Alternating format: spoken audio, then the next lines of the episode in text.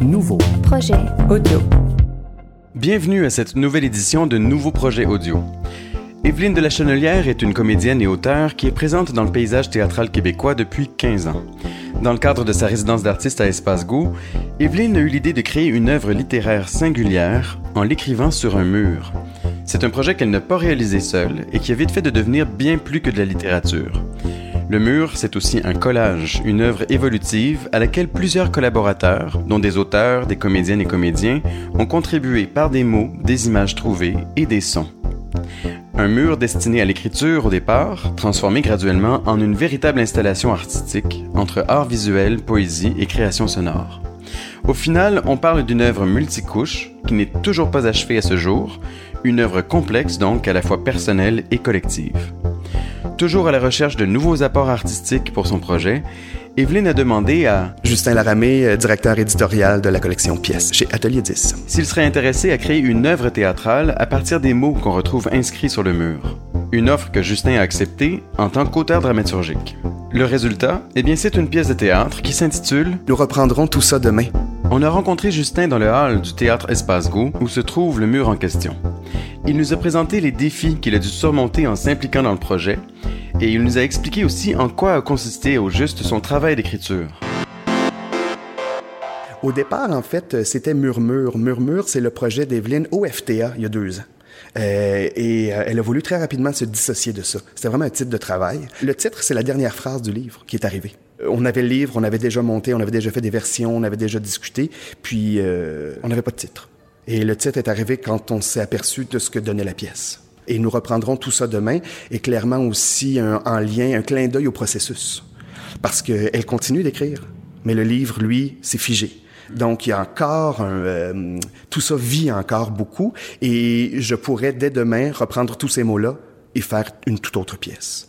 Donc, à chaque fois, c'est à réinventer. Et euh, comme il y a un personnage qui perd la mémoire dans la pièce, dans le texte, qui est Marty, qui tombe à cheval, on le voit ici. euh, Bonjour, c'est l'histoire d'une fille, Marty, qui, à son réveil, ne se souviendrait plus de rien. Elle est tombée à cheval. On reprend des cours, comme si on voit un peu là, des répertoires du livre d'images. Donc, c'est quelqu'un qui doit réapprendre. Et la question fondamentale qui m'est apparue très clairement, c'est euh, si on devait tout réapprendre, est-ce qu'on reprendrait les mêmes livres de base? Est-ce qu'on reprend la Bible et est-ce qu'on reprend la grammaire? Est-ce qu'on reprend la culture, la religion, la foi? Dans ce livre-là, est-ce qu'on reprend la langue euh, et la façon de s'exprimer, notre identité culturelle à travers euh, la grammaire de Grévis? Donc, euh, ça, ça m'intéressait énormément. Et Evelyne a toujours eu une langue, euh, je dirais, à contre-courant. Les auteurs, présentement, écrivent beaucoup euh, dans l'hyperréalisme, dans le québécois parlé. Evelyne a toujours eu une langue parlée qui se distinguait des autres par son raffinement. Je trouvais ça intéressant, justement, qu'elle se pose ces questions-là sur le langage et sur l'identité. Et donc, j'ai pris un personnage que j'ai dédoublé. L'opacité du mur, c'était vraiment la chose qui m'intéressait le plus. Le geste d'une fille qui écrit sur un mur et l'opacité, donc voir différents niveaux.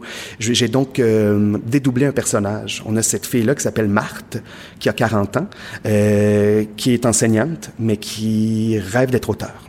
C'était à la base. Donc, est prise entre le désir de recréer et le désir d'enseigner, de tout recommencer. C'est la première phrase qu'Evelyne a écrite d'ailleurs. On la voit ici, là. Je recommence, tout n'est pas si clair.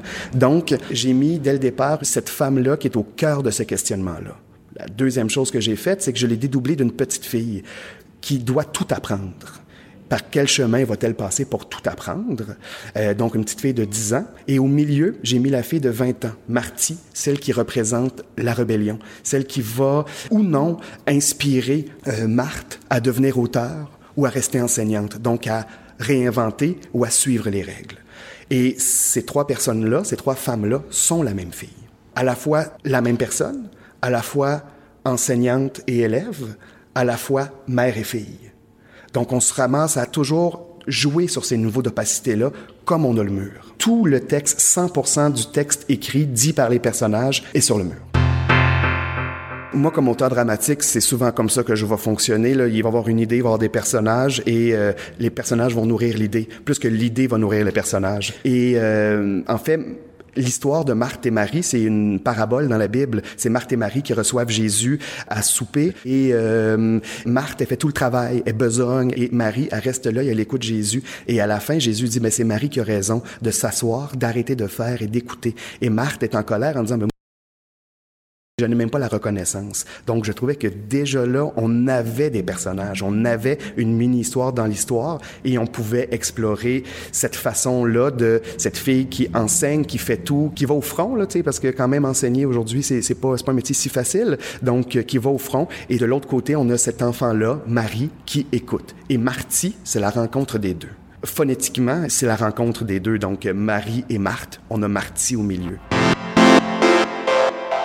Evelyne voulait faire une œuvre qui n'allait pas être un livre, qui n'allait pas être du théâtre, qui n'allait pas être sur scène, qu'elle allait se dégager de la contrainte de production théâtrale. En fait, la pièce écrite est presque extérieure à Evelyne parce que comme l'aspect visuel ou comme euh, euh, l'aspect sonore, chaque artiste choisit ce qu'il veut du mur. Le mur a des niveaux d'opacité, c'est surtout à travers ça qu'on travaille. Donc, il y a clairement quelque chose, comme on le voit ici, euh, il y a une première couche, puis une deuxième couche, puis une troisième couche et ça s'installe de plus en plus. Il faut se rapprocher pour être capable de lire les traces, les premières traces.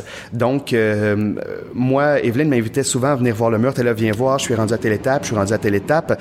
Le mur m'effrayait carrément. Je me disais, bon, comment on fait pour rendre hommage à ce mur-là et s'en détacher mais en utilisant son matériau de base. Donc là, ça devenait très, très complexe et tout ça a pris plus de sens quand j'ai reçu des mots, quand je recevais le, le, le, transcript carrément de tout le mur avec seulement des mots. Euh, voici, ça c'est telle section, c'est telle section, euh, dans le désordre, dans, dans l'ordre en fait qu'Evelyne écrivait, mais pas nécessairement dans un ordre narratif. C'était plus complexe, mais j'avais plus d'espace pour moi trouver ce qu'il y avait à l'intérieur de ça. Je connaissais sa prémisse, je connaissais aussi son, euh, son rapport aux deux grands livres, à la grammaire de Grévis, à la Bible, et euh, je connais Evelyne depuis que j'ai 22 ans. J'ai joué dans ses pièces, euh, je connaissais son travail, je connais son œuvre, je connais sa dualité euh, de grande artiste je pourrais même dire intellectuelle, grande curieuse, mère de famille. Euh, donc, euh, je trouvais qu'on avait cet aspect-là. Donc, je me suis euh, autant laissé inspirer par le mur que par les mots sortis du mur, distillés en fait du mur, et aussi par elle. Elle, en tant qu'artiste, elle, dans sa démarche, ça devenait donc un peu plus intime, un peu plus personnel. Tu regardes tes mains comme si elles allaient s'animer, sans que tu leur commandes de le faire. Tu regardes tes mains comme une chair étrangère, comme deux machines dont tu ne connais pas l'usage ni le fonctionnement exact. Et tu te demandes que faire de tes deux mains? À quoi sont-elles destinées? À s'emparer du monde? À soulager les démangeaisons? À sonder les profondeurs de tout ce qui creuse? À ériger des monticules de toutes les tailles et de toutes les formes? À tenir à quelqu'un ou à quelque chose? À brandir un bâton, une arme? À ronger ses ongles, à faire de l'ombre, à vérifier le battement de son cœur ou la direction du vent, à sauver la vie, à les joindre pour faire une prière, à montrer l'endroit de la douleur ou de l'émoi. Surtout, tu te demandes si tes mains te terminent vraiment ou si elles ont un prolongement que tu ne vois pas. Tes mains sont-elles réellement la fin de tes bras? Tu n'es pas certaine de ton contour. Comme on lit un livre de, du premier mot en haut à gauche, ici, ce qu'on a, c'est l'alphabet, en fait, qui est, qui est le je recommence, qui est le départ, départ, départ de, de tout ça. Euh, autant la foi que la culture, autant la Bible euh, que la grammaire. Donc, on a ici euh, fenêtre sur oiseau, on a le poisson catéchèse qui a été dessiné. C'est important aussi de comprendre que sur le mur blanc, euh, il y a des choses décrites et nous, ce qu'on voit quand même, ce sont des plexiglas qui ont été apposés euh, sur le mur blanc. Donc, quand on parlait d'opacité, de transparence, euh, de plusieurs couches, de plusieurs niveaux, ben c'est ce que ça nous donne, le plexiglas. On a aussi euh, du collage de revues. On reprend le papier, mais pas le carton de couleur. On va reprendre un papier qui a déjà une texture, sur lequel il y a déjà quelque chose d'écrit, euh, qui, sûrement des œuvres déjà faites. Par exemple, ici, on voit que l'oiseau été fait euh, avec une, un livre d'art, où c'est une peinture qui fait la tête, c'en est une autre qui fait la queue, et on va recréer des choses comme ça avec du matériel déjà construit. C'est un peu aussi la démarche que moi j'ai fait avec les mots d'Evelyne. Écrire sur un mur ou euh, écrire sur un, un monument, en fait, on va le dire comme ça. On est entre le côté rebelle, le tag, et le côté épitaphe, euh, le côté très solennel d'écrire sur un mur. Et, c'est vraiment, encore une fois, on rentre dans le propos même de la pièce. Euh, le côté très rebelle de cette jeune fille-là qui va-t-elle tomber du côté de la rébellion, de refuser l'école, de refuser Jésus, de refuser la religion, ou on va aller du côté beaucoup plus solennel de, l'enseignante qui enseigne la grammaire, qui enseigne la pastorale, qui enseigne la religion. Donc même dans dans son propos, là, on, est en résonance avec le livre. Dans la façon que les mots me sont parvenus, au-delà de l'impression, parce que quand on m'en ressort, quand on vient le voir, là, il a déjà évolué par rapport à la dernière fois que je l'ai vu, il continue d'évoluer, mais euh, le je recommence qui est ici derrière en rouge, prenait énormément d'importance avant que le, le, plexiglas euh, soit installé. Donc, euh, c'était vraiment aussi, euh, on sentait l'élan et le geste premier d'Evelyne, c'était de recommencer, de faire, bon, si je n'ai plus rien, si je n'ai plus de référence, qu'est-ce que je vais faire? Qu'est-ce qui va sortir de là? Et elle voulait vraiment partir du fond d'elle, j'ai l'impression. C'est surtout ce que j'ai retenu, en fait. Parce que il faut l'admettre, c'est un aveu et j'en ai honte. Je suis rarement indignée. Je suis rarement scandalisée. Contrairement à ce qu'il faudrait, je reste la plupart du temps hébétée. J'ai beau appeler de toute mon âme l'état d'indignation, cet état qui semble la seule bonne réponse devant le spectacle du monde, je demeure pour ainsi dire bloquée à l'état d'hébétude, dans une sorte de sidération perpétuelle, et depuis toujours. D'ailleurs, enfant, ma bouche demeurait souvent ouverte. Ma mère disait Ferme peu ta bouche quand tu ne parles pas, ça donne l'air abruti de garder la bouche ouverte comme ça. J'ai appris à fermer ma bouche, à pincer mes lèvres et à bloquer ma mâchoire. Mais il m'arrive encore d'oublier. Il y a vraiment des vieilles images euh, sorties de vieux livres d'enfants. Euh, et là, je trouve qu'il y avait quelque chose d'important avec l'enfance, l'école, mais la mémoire, parce qu'on n'a pas des images d'aujourd'hui. Tout ça nous semble soit dessiné ou soit euh, pris dans de vieux, vieux magazines. Donc, c'est là où le répertoire, on a ici répertoire plusieurs fois qui revient. On a le répertoire de la promenade en forêt, euh, ruines d'arbres, ruines de mer, ruines de cheveux, ruines de dents, ruines de robes, cette idée-là du souvenir des promenades en forêt. Mais de l'autre côté, on a le répertoire du livre d'images qui appartiennent clairement, encore une fois, au livre, celui-ci avec un grand L. Vraiment des livres comme la Bible et comme la grammaire, des livres références, des livres qui dictent des façons de, de voir le monde, en fait.